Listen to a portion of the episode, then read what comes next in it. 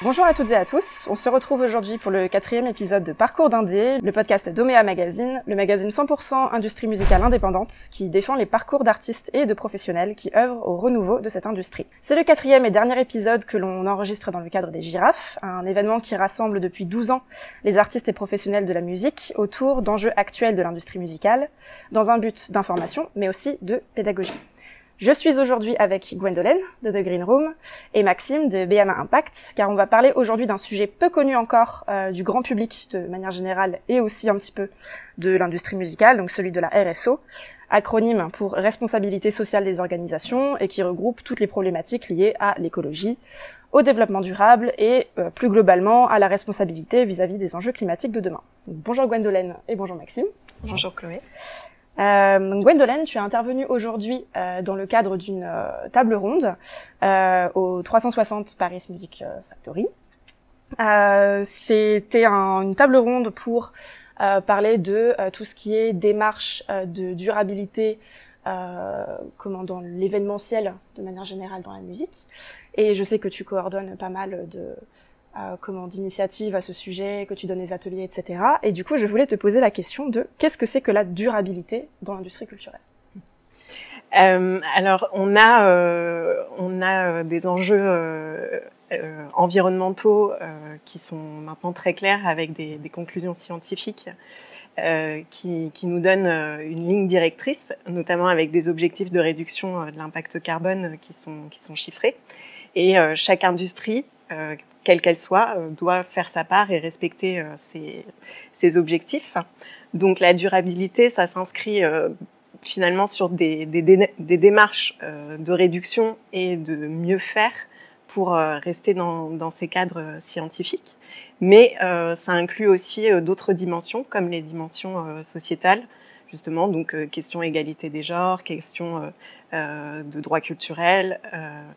Et, euh, et c'est lié aussi à des enjeux de durabilité économique, mmh. euh, notamment pour un secteur qui est, qui est quand même euh, encore très affecté euh, par euh, la crise sanitaire, mmh. mais par aussi beaucoup, beaucoup d'autres enjeux. Mmh. Donc finalement, c'est avoir une vision globale par rapport à tous ces enjeux et voir comment l'industrie peut changer ses pratiques pour être dans un modèle qui, qui puisse finalement, comme le nom l'indique, mm. puisse durer. C'est ça.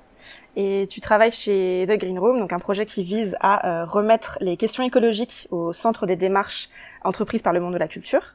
Et pour ça, vous réfléchissez euh, au sein de The Green Room euh, à rendre la culture plus durable. Et ça implique quoi justement ces stratégies-là?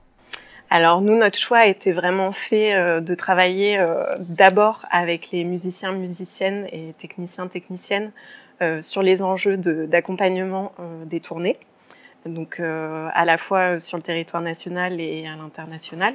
Donc là aussi, c'est comment on change nos pratiques et comment on fait mieux, euh, avec beaucoup de problématiques autour de la mobilité évidemment, mmh. mais aussi euh, tout ce qui a tout ce qui a trait à l'écosystème de, de l'industrie musicale, donc avec des problématiques d'hébergement, d'alimentation, mmh. de production technique. Euh, là aussi, dans un souci euh, de, de, respect d'autres enjeux sociétaux, parce que pour nous, on s'inscrit beaucoup aussi dans cette idée de justice sociale, mm. euh, où euh, on pense très très fort qu'on n'arrivera pas à résoudre les problèmes environnementaux si on mm. prend seulement euh, l'axe carbone, par exemple, mais qu'il faut aussi inclure d'autres problématiques, notamment l'égalité des genres, notamment les mm. questions de, de, justice sociale. donc ça, c'est un peu la porte d'entrée de nos activités.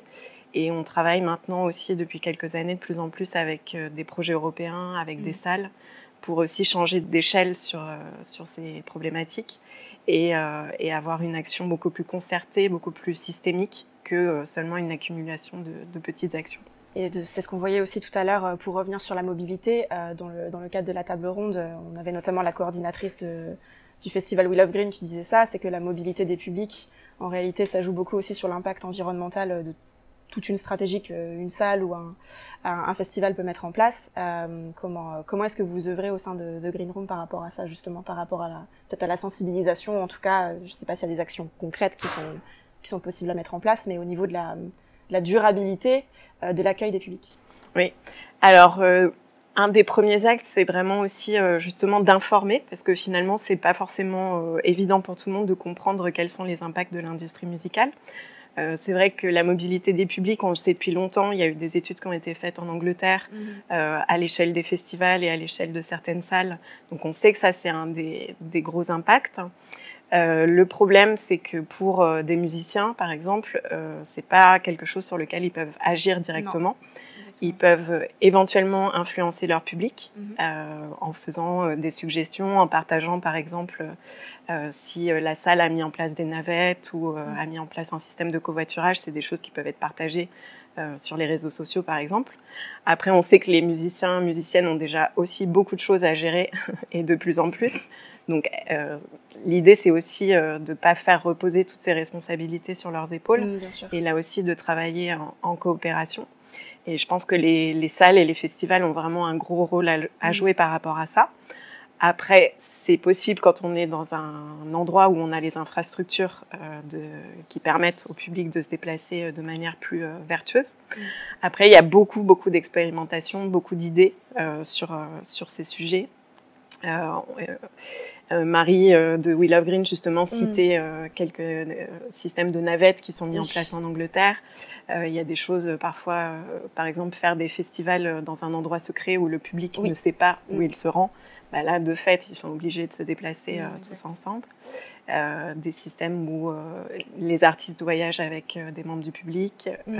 avec parfois une sorte de récompense pour les personnes qui arrivent à vélo. Ils ont une, bière gratuite dans le festival, mm. etc. Enfin, il y a plein pour de choses. Pour inciter finalement à, quelque chose de plus durable, même au niveau des.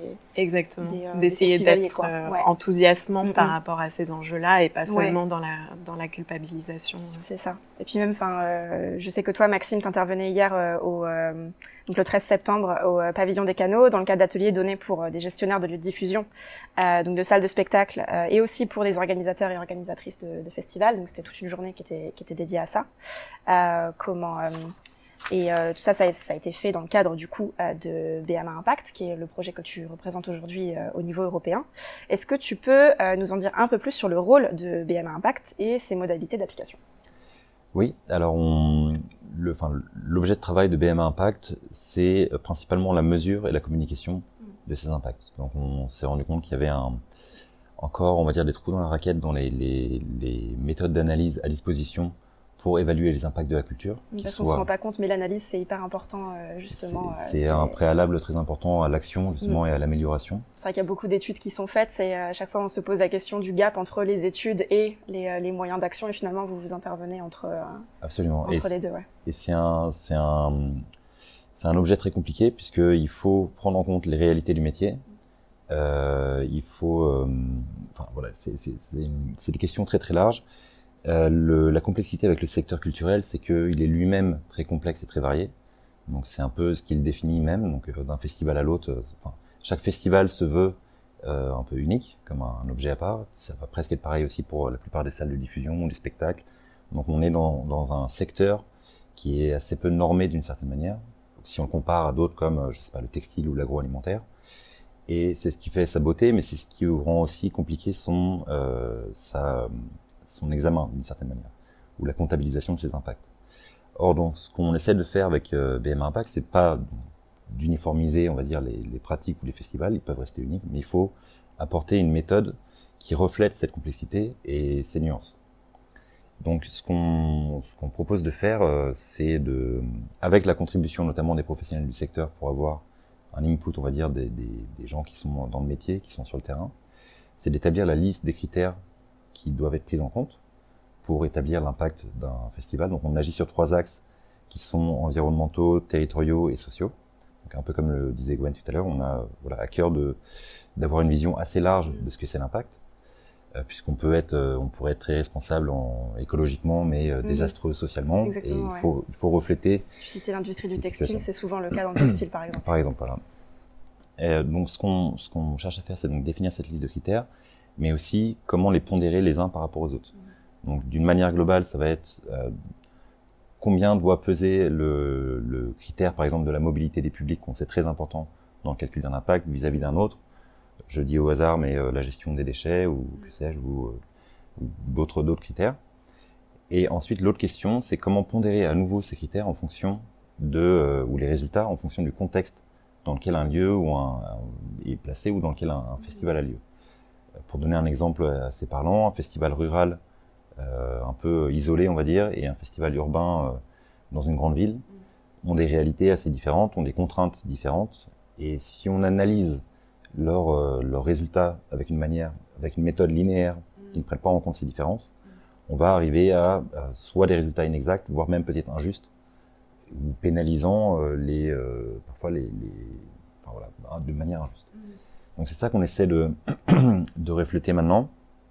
L'objectif, c'est donc de donner une méthode qui puisse être réutilisable euh, par les professionnels ou par euh, d'autres initiatives de calcul d'impact par la suite. Donc ça va être une méthode open source. Euh, voilà, donc on, va open source, donc en, libre accès. En libre accès, c'est ça. Donc on fait tout de manière transparente. Mhm. On a aussi le soutien du CNM notamment. On voit qu'il y a, une certaine volonté, enfin j'ai l'impression en tout cas de la part des pouvoirs publics sur ces questions-là. Mhm. on parle depuis un moment aussi maintenant, on en a parlé, enfin il en était question pendant la table ronde tout à l'heure, mhm. d'éco-conditionnalité des subventions et des aides notamment. Exact. Donc c'est des questions qui font lentement leur, leur chemin. Ouais. Et donc notre but c'est aussi pour tous les membres, on va dire, de, de cette chaîne euh, de production, de valeur, que, que, les acteurs soient publics ou privés, c'est donner donc un instrument de décision mm. Et euh, d'amélioration. Et aussi, c'est aussi un, un instrument d'information pour les publics, bien sûr, puisqu'on estime que la consommation culturelle mm. euh, doit aussi être informée, qu'elle peut aussi être responsable. Euh, comme euh, vous venez de le dire juste avant, les publics ont aussi un rôle à jouer là-dedans. Mm-hmm si on veut que leur, leur choix soit fait responsablement, mm. il faut qu'ils soient informés correctement. Bien sûr. Et justement, ça fait une bonne transition avec ma question suivante finalement, c'est que tu parlais justement de sensibilisation, de comment d'information, mais aussi d'une prise de conscience de la part de la filière. toi, avec BMA Impact, qu'est-ce qui a lancé cette initiative-là? Est-ce que ça fait partie de ton parcours en tant que, professionnel? Qu'est-ce qui a lancé euh, cette initiative et, euh, qui a structuré finalement plein d'acteurs autour de cette question de, de trouver une méthode pour, euh, pour, les acteurs de la filière. À l'origine, on a commencé, enfin, j'avais lancé un festival en 2017 en Allemagne. J'habitais là-bas à l'époque et j'avais vraiment à cœur les questions de juste paiement des artistes à l'époque. C'était ça mhm. notre, première approche. Donc le premier outil qu'on a créé à l'époque, qui ressemble, qui est un, logiciel, on va dire, de gestion responsable, d'événements. Euh, la première approche qu'on avait, c'était de faire la transparence sur la chaîne de valeur économique d'un événement ou d'un lieu.